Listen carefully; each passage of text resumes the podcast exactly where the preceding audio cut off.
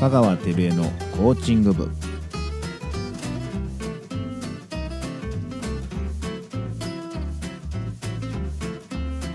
この番組はコーチ資格を持つ弁護士の香川照江がコーチングについてリスナーである部員の皆さんと部活感覚で一緒に学んでいくポッドキャストです。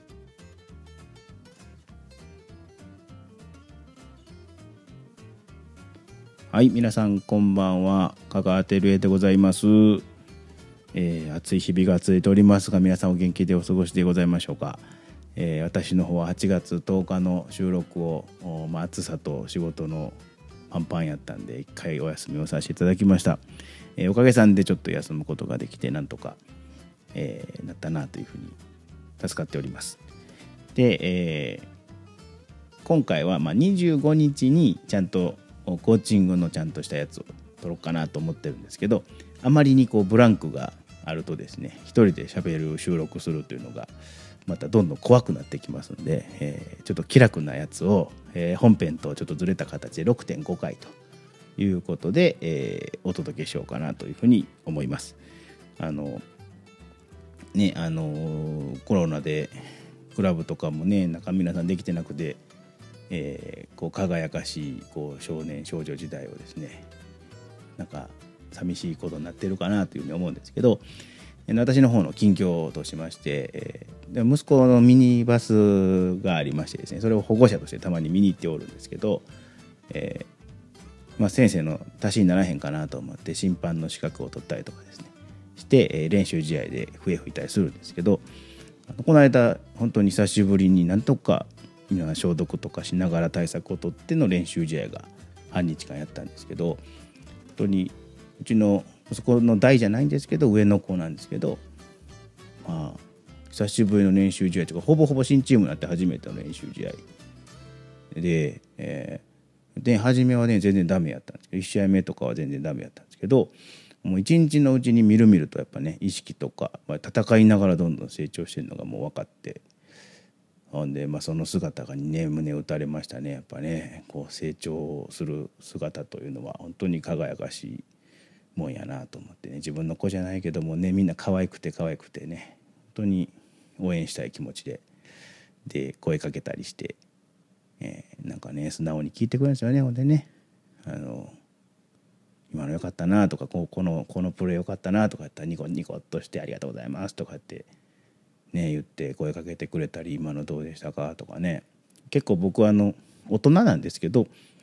ねなんかね大人が子供にしゃべるみたいな感じで喋れないんですよねもういつも年の取った友達みたいな感じでしか喋れないんですよね。でまあそれが自分ができひんのですけどそういうちゃんとした感じの大人の対応ができないんですけどでもまあ子供たちは逆にそれでちょっとなんか公園の変なおっさんみたいなねあのノリでどうも話しやすいらしくていろいろ聞いてくれたりしてなんか親しく付き合ってくれていいんですよね。これもまた言っててよかったなって思って最近まあ、コーチというね、まあ、コーチではないんですけどね親父がたまにちょっとバスケを教えてるっていうだけなんですけどちょっとコーチ的に見てくれてで練習試合終わった時に他のチームがなんかエンジンみたいにね周り集まってきて「お願いします」とかでなんか指導を求められてですね「ただのおっさんやねんけどね」とか言いながらでもまあなんとかこのプレー良かったよとかねこの選手のこういうとこがいいからまた他の子もみんな習ったらいいよみたいなことを言ってねちょっと大人ぶったことしましたけどねそこでは。まあまあ楽しい思いをさせていただきました、えー、そういう生活をしておりますが長くならへん程度に終わりまして、えー、私のなぜ、えー、コーチングを学んだかと。いうこととどうやってコーチングをやって下てているかについてちょっとお話ができればと思います。では、えー、だらだらとやりましたが本編よろしくお願いいたします。はい、では本編に入ります。えー、私がなぜコーチングを学んだかというテーマについてお話をしますが、えー、基本的には僕そのお前が何が自分の歴史を語っとんねんみたいなあんま好きじゃないんですけどあのまあ恥を忍んでというか、まあ、こういうことも何かひょっとしたら他の方にもヒントになるかもしれへんと思って、えー、あえてさせていただきます。えー、僕は2002年の10月に、まあ、弁護士登録をしましてえー、初めに勤めた事務所が、まあえー、ボスあボス1人姉弁1人僕が入って3人目っていう3人の弁護士事務所やったんですけど、えーまあ、ボスがもうとても面白くてすごい興味を持ったので入ったのもあるんですけど姉弁が基本的には、えー、面接とかでも姉弁っていうんですよね、まあ、女性弁護士で先輩の弁護士を、まあ、この業界で姉弁っていうんですけど、えー、お姉さん弁護士ですね。で姉弁が、えー、僕の面接か何からいろいろと興味を持ってくれて、えー、選んでくれたんですね。でその人がなんか僕初めての後輩を取るっていうことで、えー、来る前にコーチングとかを勉強したとかねコーチングの本を読んで私も勉強しましたみたいなこと言ってあってそこで初めてコーチングっていうキーワードに触れたんだと今思い出しました。ででもそれはそれでなんか聞き流してて「何やろコーチングって」って言って深掘りもせずダラダラっと言ってたんですけど、えっと、2004年の10月に僕も初めての今度後輩弁護士が2年下の子が入ってきまして、えっと、年上の後輩やったんですけど、えー、なんかやっぱ自分も先輩となるからにはでもなんか偉そうに指導するっていうわけでも、まあ、ないなと年齢も向こうの上なんでその時になんかその指導指示みたいなイメージじゃなくてこういいコミュニケーション取りながらこう相手にものいい弁護士になってもらおうとか、え、いい仲間になってもらおうっていうふうに考えてその時にまたコーチングってなんか言っとったなっていうふうに思ってちょこちょこ本だけは読むようになりました。で、え、この当時僕30代頭で、えー、なんかハック系の本が好きでね小山隆介さんとか勝間和代さんとかそういうこうビジネス本みたいなのをいろいろ30代の頭はこういう能力開発やとかねうまく仕事をやる方法やみたいなテクニックをどんどん頭に入れてなんかサクサク仕事できたらいいなみたいなそういう時代やったんですよ。今考えるとなんか、えー、いやまあそれ良かったんですよ。でもなんかちょっと恥ずかしいようななんかねイケイケな感じで本をいっぱい読んでたんですけどその中でも教育系とかコーチングの本もちょっとずつ増えてきてでもともと人の話を聞くのがやっぱ好きで来てるというのもありますし、えー、そういうカウンセリング能力とかコミュニケーション能力っていうのも高めたいなっていうふうにはずっと思っていたので、えー、コーチングについて興味をこうより高めていったということですね。でまあそういう流れの中で、えー、2000多分7年か6年かどっちか忘れたんですけどその頃に弁護士会の研修でコーチング研修があったんですよ。で自分の中でもそのちゃんとも学びたいなと思ってたんでこう行ってみようと思って申し込んでですね行ってみるとそこではもうプロのコーチの中原さんというコーチの方が来てたんですがその講師の方がまあまあかっこいいのもあるし爽やかやし人のめちゃくちゃ話がうまいしこうやる気にさせてくれたんですよねその研修自体で。でコーチングがより興味を持ってったんで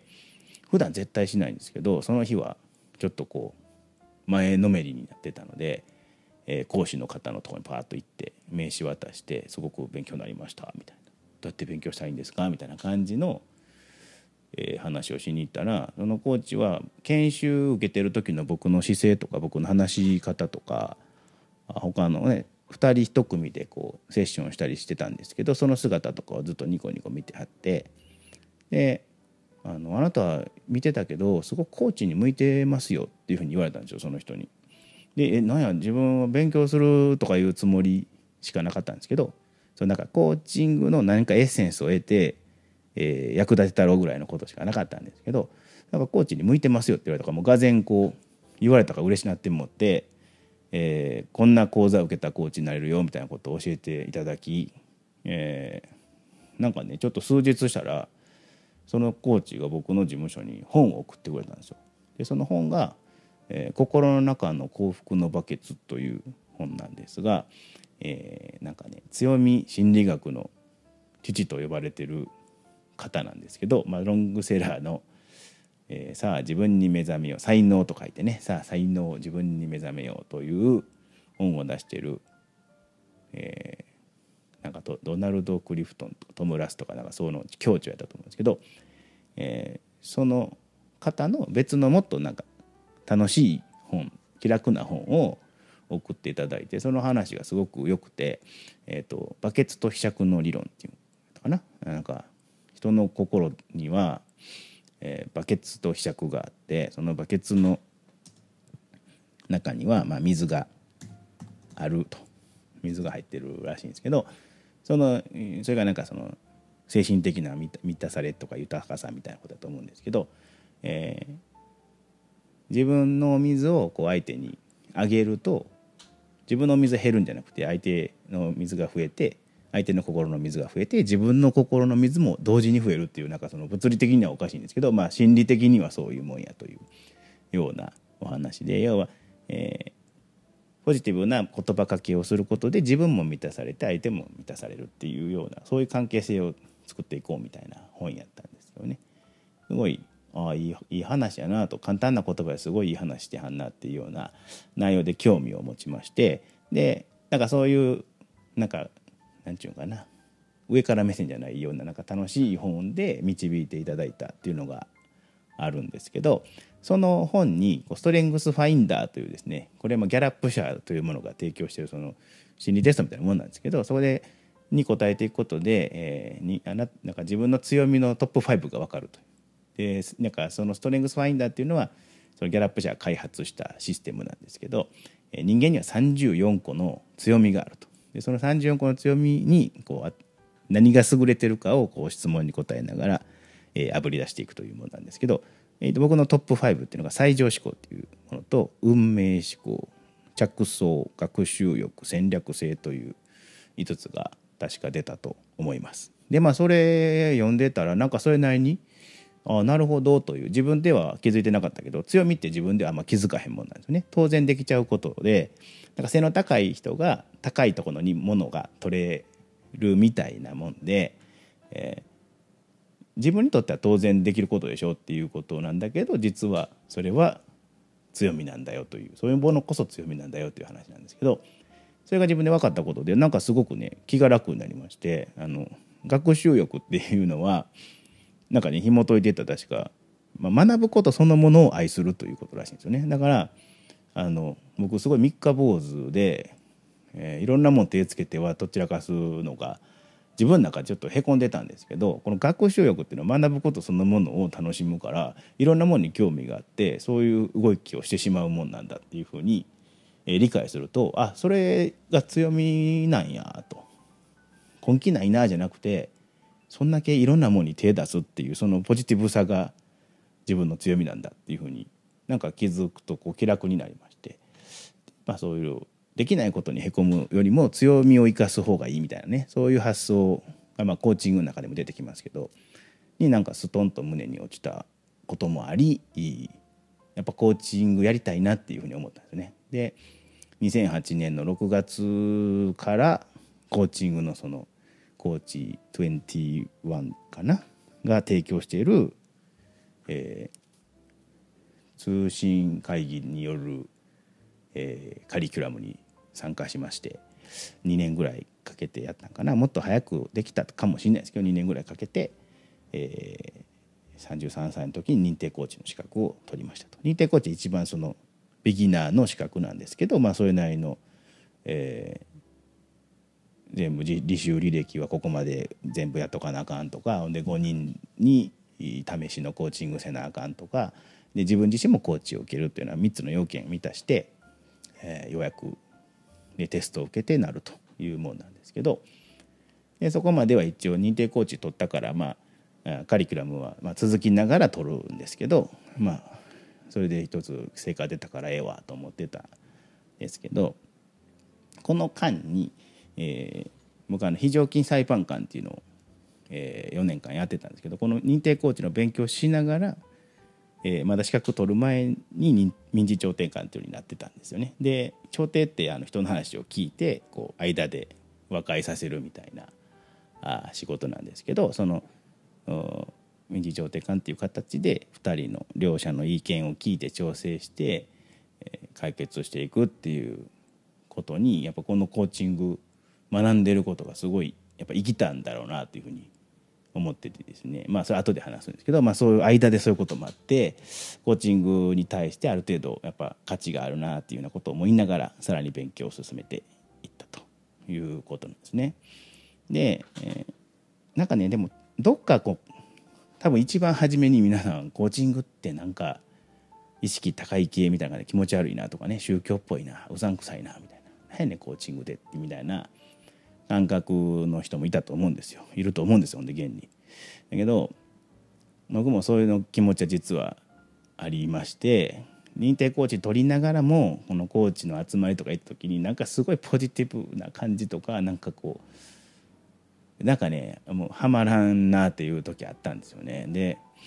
うさんくさいなと思ってビジョンがとかなんかビジョンとか横文字使てみたいなねそういうやらしい見方をしてたんですけど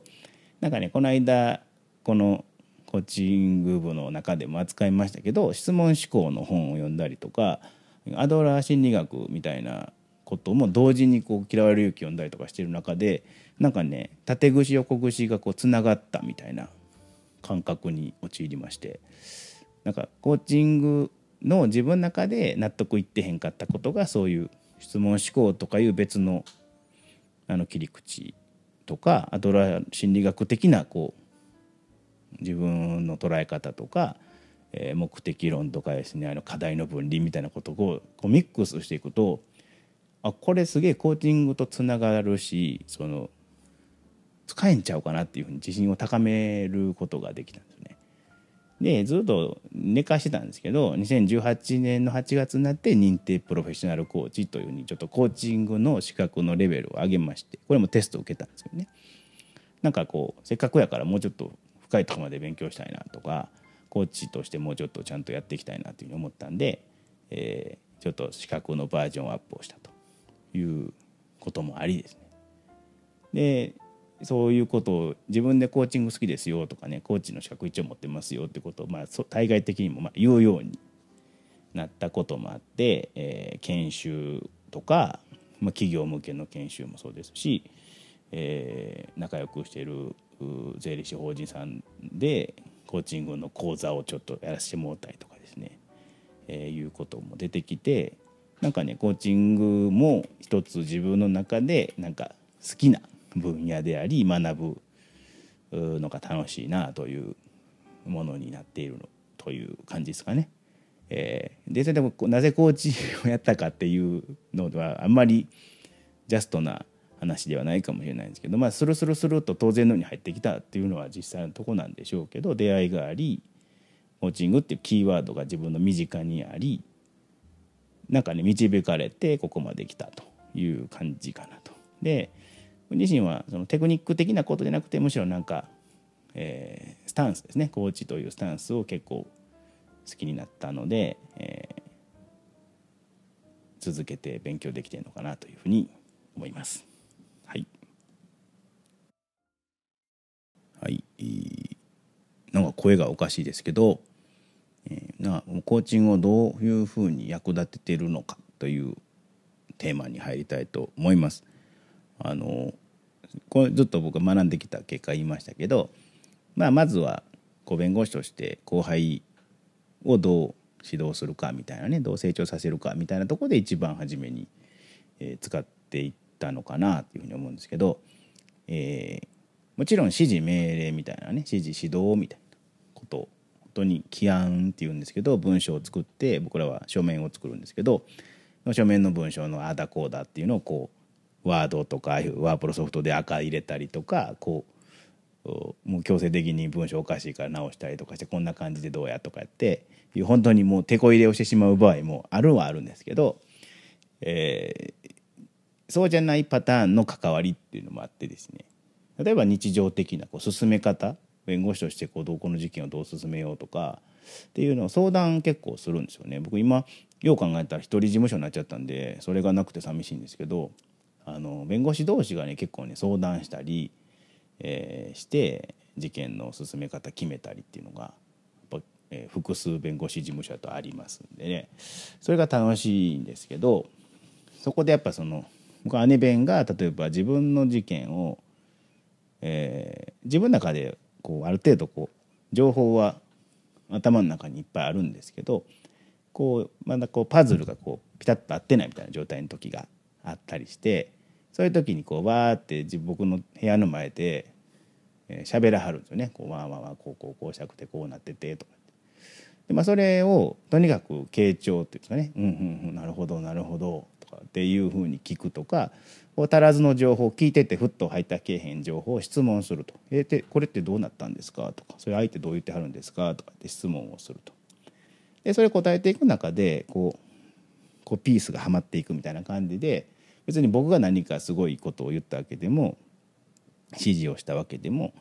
判断をしたわけでもないんですけどまあなんか喋って頭整理してすっきりしてこの傾聴とか質問っていうプロセスを経てその喋ってる人が頭の整理ができてこう「ああなんかできそうや分かったありがとう」とか言ってこう帰っていくみたいなねそういうのが結構コーチング的関わりなのかなと。相手がこうクリアしたい問題に対して一生懸命聞いてなんか不足してる情報とかを質問していくみたい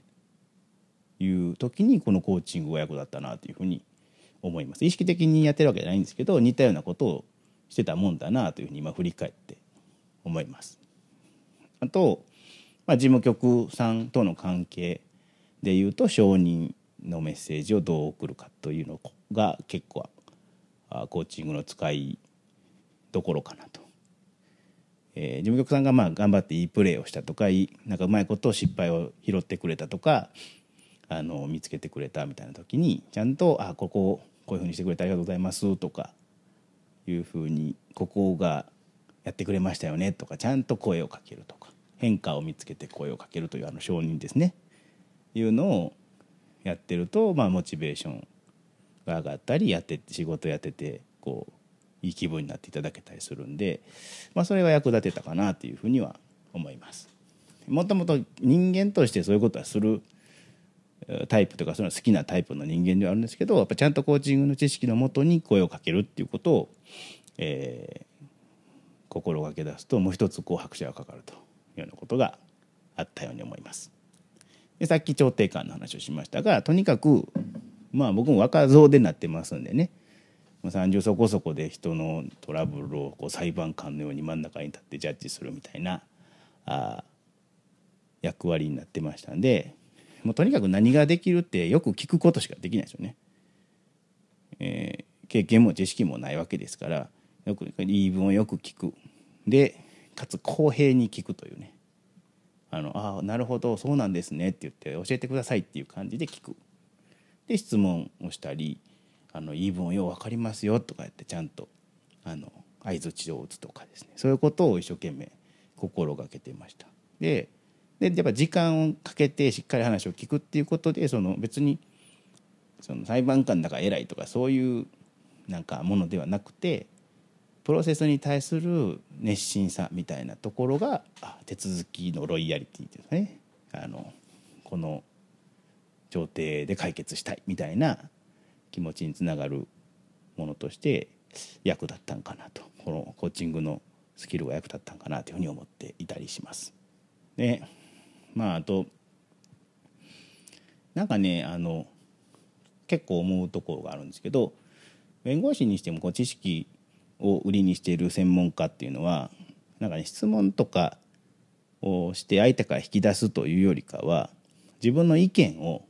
言うことが多い。判断を伝えるとかこう正しさをこう売りにするみたいなとこが結構多いなと思っててあの質問がで下手なんですよね意外とね弁護士ってね。えー、意見とか判断を伝えることに慣れすぎてて相手から引き出すってことができないことが結構多いんかなと思ってましてまあそこをこう自分としては違う切り口で質問したりとかなるほどっていうところをちゃんとお客さんから引き出すのがちょっとコーチングをやってるおかげでたけてんのかなとちょっと一味違う仕事ができてんのかなとかいうふうにはあんま言うとやらしいですね。自分で言うとなんか自画自賛的なんですけどまあでもあの話しやすいとかっていうふうに言われることもありますしあのセカンドオピニオンで結構怒られることが最近増えてるんですけどそれでも前の先生と全然違いますわとかねよう聞いてくれてあのポイント掴んでくれてその通りですとかね言いたいことを全部言ってくれましたみたいなことを言われることもあるのでこれはやっぱりコーチングの何て言うかなおかげさんというか賜物かなというふうに思って結構仕事上役立ててんなっていうのは思いますね。でやっぱ知識として例えば腕組んだらあの身構えてるように見えるとかねま、えー、っすぐ対峙しなくてちょっと横からとか角度つけてっていうそういうラポールとかそういうことも、ま、知識として持ってるとかですねあとそういう何ちゅうかな。単純に人間力だけで勝負すると難しいですね。僕らその経験もないわけで知識も、えー、大先輩方に比べて不十分なのでそこでは勝負できないんですけど、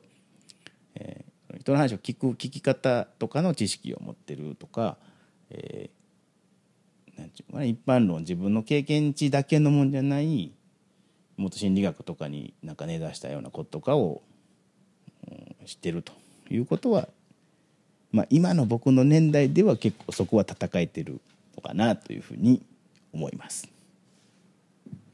まあ、なんかそんなことを役立ててるというふうにまあ分析してみましたけど合うてんのかねという気はしますがまあでもそのねさっきのミニバスの話もしましたけどミニバスの時でもやっぱそこのコーチングの知識とか生きるかなというふうには思ってますけどねやっぱその横になんか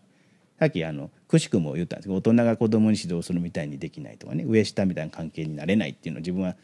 ネガティブな言い方をしましたけど実はこの横の関係これアドラーでもありますけど、えー、と年齢の上下関係なしに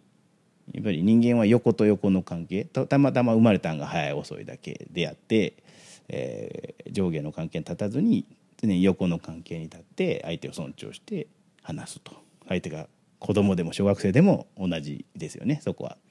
なんかそういうふうに捉えるとかもねやっぱり、えー、アドラー心理学とかコーチングのミックスしたおかげさまかなというふうには思っているとこでございます。はい、